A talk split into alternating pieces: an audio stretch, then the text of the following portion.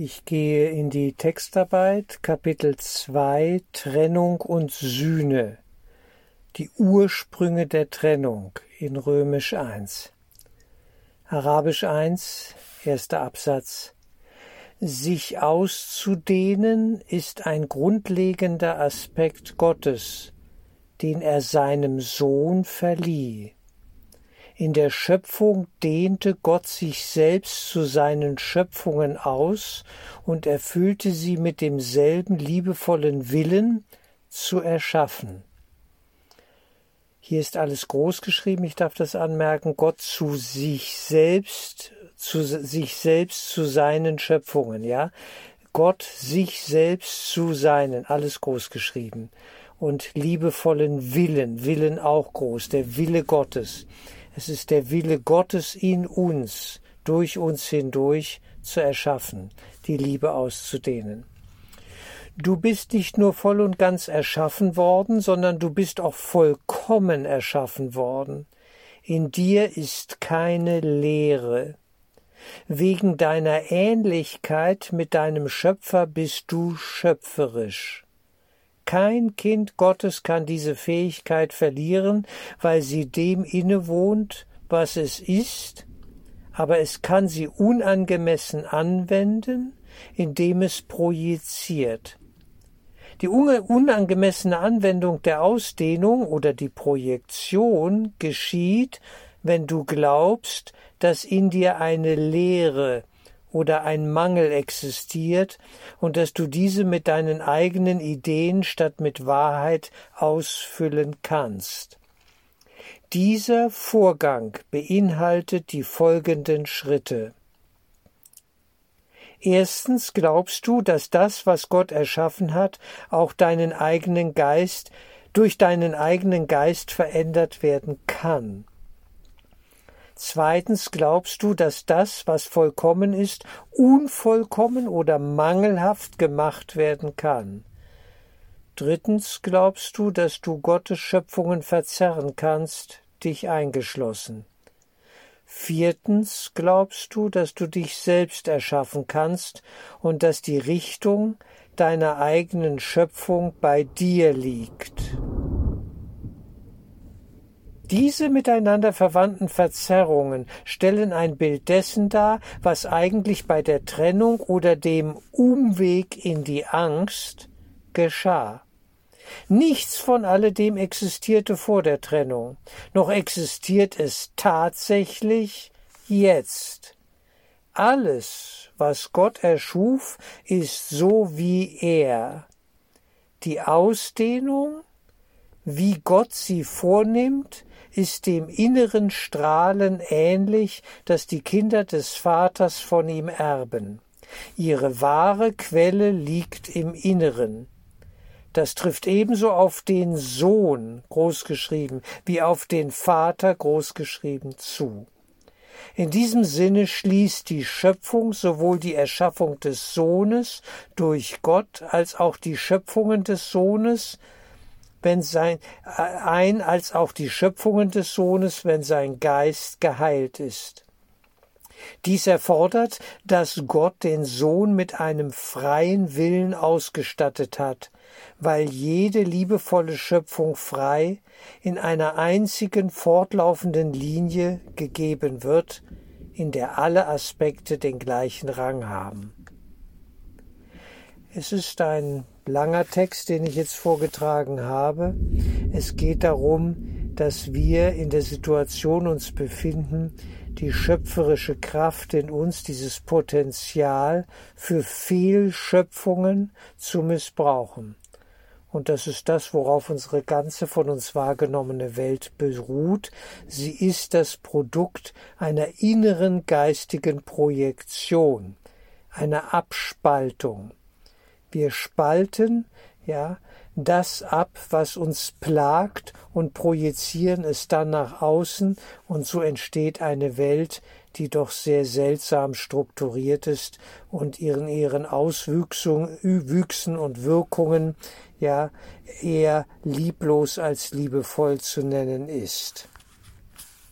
Diese Welt, die wir zu erleben glauben, ist unsere Projektion und existiert nur in unserem von Gott scheinbar abgespaltenen Geist, ja, in unserer Wahnvorstellung erleben wir sie und dort in unserem Geist muss dieses Geschehen letztlich geheilt werden, was durch den Prozess der Vergebung dann geschieht. Ich möchte auf die einzelnen Bedingungen eingehen, diese Schritte, die hier angestoßen werden, ja, die hier aufgezeigt werden, dass wir sie genauestens anschauen. Denn es geht von den Bedingungen aus. Wie kommen wir dazu? Welche Geisteshaltung muss in uns vorhanden sein, dass wir glauben, ja, dass das möglich ist, diese Projektionen hervorzubringen, dass wir überhaupt motiviert sind, das zu tun? Erstens glaubst du, dass das, was Gott erschaffen hat, durch deinen eigenen Geist verändert werden kann. Wir glauben, die Macht zu haben, sozusagen den Gottessohn ja als schuldig sehen zu können, schuldig machen zu können. Und dass wir selber Schuldige sind und dass diese Schuld an uns klebt. Also die, die Idee von Sünde, von Absonderung, von Antiwillen sozusagen, das Antichristliche, der Antichrist, ja, diese Glaubensvorstellung ist massiv in uns verankert.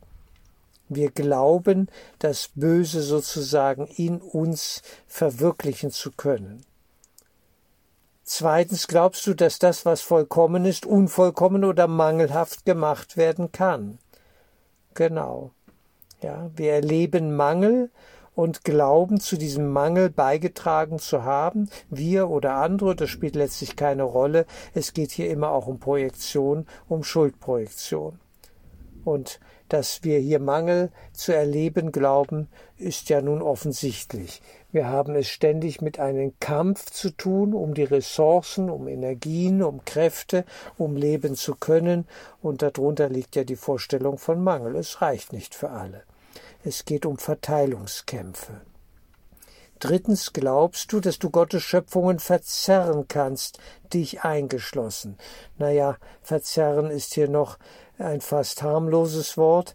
Es deutet an, wir können uns regelrecht ja so verändern, dass wir zum Schluss wie Wahnsinnige, wie dämonisch Besetzte hier rumrennen und äh, den ja die teuflische Gedanken sozusagen Teufelskreise ja verwirklichen können und ausdrücken können durch unser Sein. Nicht? Drittens glaubst du, dass du Gottes Schöpfungen verzerren kannst. Also der Gottessohn ist, wie Gott ihn schuf, und er bleibt so. Das ist die absolute Wirklichkeit. Seine Traumwirklichkeit ist eine andere. Er ist in einen Schlaf gefallen, er träumt und er hält es für wirklich und äh, glaubt jetzt, dass er eine Anti-Welt, eine anti-göttliche Welt sozusagen erschaffen kann. Viertens glaubst du, dass du dich selbst erschaffen kannst. Jetzt geht das noch weiter. Wir haben das in dieser Zeit jetzt nicht, dass wir den Menschen neu erschaffen wollen, dass diese Kräfte wirken in der Welt, Transhumanismus und äh, dass die Richtung deiner eigenen Schöpfung bei dir liegt. Also dass wir entscheiden, wie dieser Mensch dann zu sein hat und sein muss und sein soll. Also eine irre Machtanhäufung die Hybris, die Selbstüberhöhung im Sinne ja der Abtrennung vom Willen des Höchsten, der uns vollkommen erschaffen hat. Wir leugnen unser Erbe, wir leugnen die Quelle, wir ja, sprechen ihr die Wirklichkeit, die absolute Wirklichkeit ab und sagen, nein, nein, ich habe meine eigene Welt und ich mache mir die Welt, wie sie mir gefällt mit allen Licht- und Schattenseiten, was auch immer, ich erlebe es ja so. Und wir halten das für wirklich. Das Bild ist, wer nachts träumt und nicht weiß, dass er träumt, hält den Traum für real. Er, sie leidet innerhalb dieser Wahnbilder und Traumvorstellungen. Das ist so, das ist völlig normal. Es geht darum, den Traum, die Wahnvorstellung als Wahn, als Traum zu durchschauen. Dann heißt es hier in Arabisch 2, diese miteinander verwandten Verzerrungen stellen ein Bild dessen dar, was eigentlich bei der Trennung oder dem Umweg in die Angst, nett gesagt, in Anführungsstrichen, hier geschah. Nichts von alledem existierte vor der Trennung, noch existiert es tatsächlich jetzt. Das heißt, es gibt keine Trennung. Was ein Kurs in Wundern uns nahe bringt, ist die Non-Dualitätslehre. Es gibt keinen, ja, keine Anti-Welt zum Geiste Gottes. Es gibt keinen Absturz, ja, der Schöpfung in eine, in eine schreckliche Unbalance sozusagen, in eine Verzerrung, in einen Wahnsinn. All das läuft nur im träumenden Geist des Gottessohnes ab. Alles, was Gott schuf, erschuf, ist so wie er. Die Ausdehnung, wie Gott sie vornimmt, ist dem inneren Strahlen ähnlich, das die Kinder des Vaters von ihm erben. Ja, wir sind seine Erben. Ihre wahre Quelle liegt im Innern. Genau, wir haben alles in uns, aber es ist vergessen die wahre Quelle, die Zusammenhänge, ja, was, was wir hier eigentlich tun, ist alles im, in einer Verwirrung sozusagen, ja, vernebelt worden. Die geistige Umnachtung ist eigentlich das entscheidende Bild hier, die, die, der wir erlegen sind, mit dem Glauben an die Idee der Trennung, mit dem Glauben, die Gottes Schöpfungen verzerren zu können ja, etwas anderes daraus machen zu können. Mit der Glaube auch, dass es den Tod gibt, dass der Tod eine Größe ist, vor der wir uns fürchten müssen. Ja, das ist alles verrückt, das ist eigentlich alles wahnsinnig. Noch einmal kurz hier die Sätze in Zeitlupe. Die Ausdehnung, wie Gott sie vornimmt, ist dem inneren Strahlen ähnlich, das die Kinder des Vaters, Vater großgeschrieben, von ihm großgeschrieben erben, also Gott. Ihre wahre Quelle liegt im Inneren. Das trifft ebenso auf den Sohn wie auf den Vater zu.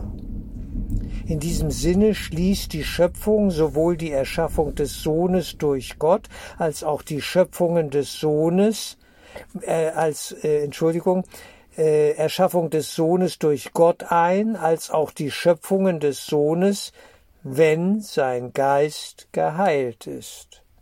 Das ist die Bedingung. Dies erfordert, dass Gott den Sohn mit einem freien Willen ausgestattet hat, weil jede liebevolle Schöpfung frei in einer einzigen fortlaufenden Linie gegeben wird, in der alle Aspekte den gleichen Rang haben. Das Paradies oder der Zustand vor der Trennung war ein Geisteszustand, in dem nichts benötigt wurde. Als Adam auf die Lügen der Schlange in Anführungsstrichen hörte, war alles, was er hörte, Unwahrheit. Du brauchst nicht weiterhin zu glauben, was nicht wahr ist, es sei denn, du entscheidest dich dazu. Das alles kann buchstäblich plötzlich in einem Augenblick verschwinden, weil es lediglich eine Fehlwahrnehmung ist was man in Träumen sieht, erscheint sehr wirklich. Indessen heißt es in der Bibel, dass ein tiefer Schlaf auf Adam fiel, und nirgends findet sich ein Hinweis auf sein Erwachen. Die Welt hat noch kein umfassendes Wiedererwachen oder eine umfassende Wiedergeburt erfahren. Eine solche Wiedergeburt ist unmöglich, solange du fortfährst, zu projizieren oder fehl zu erschaffen doch liegt es weiterhin in dir, dich auszudehnen, so wie Gott seinen Geist auf dich ausdehnte. In Wirklichkeit hast du nur diese eine Wahl, weil dir dein freier Wille zu deiner Freude, das Vollkommene zu erschaffen, gegeben wurde. Also die Freiheit hier, ich darf das anmerken, zur Liebe, die Freiheit zur Vollkommenheit, die Freiheit zur Freude. Das ist die wahre Freiheit. Denn alles andere, ja, ist die Scheinfreiheit, in illusionären Welten des Wahnsinns sich zu verstricken und die Angst im eigenen Inneren zu nähren. Und hier kommt der entscheidende Satz auf Seite 18 im, im Textbuch Kapitel 2 Arabisch 4 Alle Angst lässt sich letztlich auf die grundlegende Fehlwahrnehmung zurückführen, dass du die Fähigkeit hast, Gottes Macht zu usurpieren, also zu besetzen, zu rauben, ja, um das klar zu sagen. Natürlich kannst du dies weder tun, noch warst du je fähig, es zu tun. Hier ist die wahre Grundlage für dein Entrinnen aus der Angst. Das Entrinnen wird dadurch herbeigeführt, dass du die Sühne großgeschrieben, also die Heilung deines Geistes, annimmst, was dich in die Lage versetzt, einzusehen, dass deine Irrtümer niemals wirklich stattgefunden haben. Erst nachdem der tiefe Schlaf auf Adam gefallen war, konnte er Albträume haben wird plötzlich ein Licht angemacht, während jemand einen furchtbaren Traum hat, so deutet er womöglich anfangs auch das Licht so, als gehöre es zu seinem Traum und fürchtet sich davor. Wenn er aber erwacht, wird das Licht richtigerweise als Befreiung aus dem Traum wahrgenommen, dem dann nicht länger mehr Wirklichkeit beigemessen wird. Diese Befreiung hängt nicht von Illusionen ab. Die Erkenntnis, die erleuchtet, macht dich nicht nur frei, sondern zeigt dir auch deutlich, dass du frei bist. Eine wichtige ja, Information, die wir hier bekommen, die Erkenntnis, die erleuchtet, es geht um einen Erkenntnisakt, die erleuchtet, macht dich nicht nur frei, sondern zeigt dir auch deutlich, dass du frei bist. Wir sind es. In der Hingabe an das Höchste sind wir frei. Und es geht uns gut und wir sind im Frieden und wir können nur die Liebe und die Freude Gottes durch uns hindurch ausdehnen. Wer das will, der wird es erfahren. Wir sind frei in Christus, im Christuslicht, im, im Lichte ja, seiner Erkenntnis sind wir erkannt und erkennen wir selbst, sind wir die Erleuchteten. Wir in Christus, er in uns und wir in ihm. Es ist der Christus, der ja hier als Symbol für die Sohnschaft in Gott ja leuchtet und uns befreit und heilt und Frieden schenkt.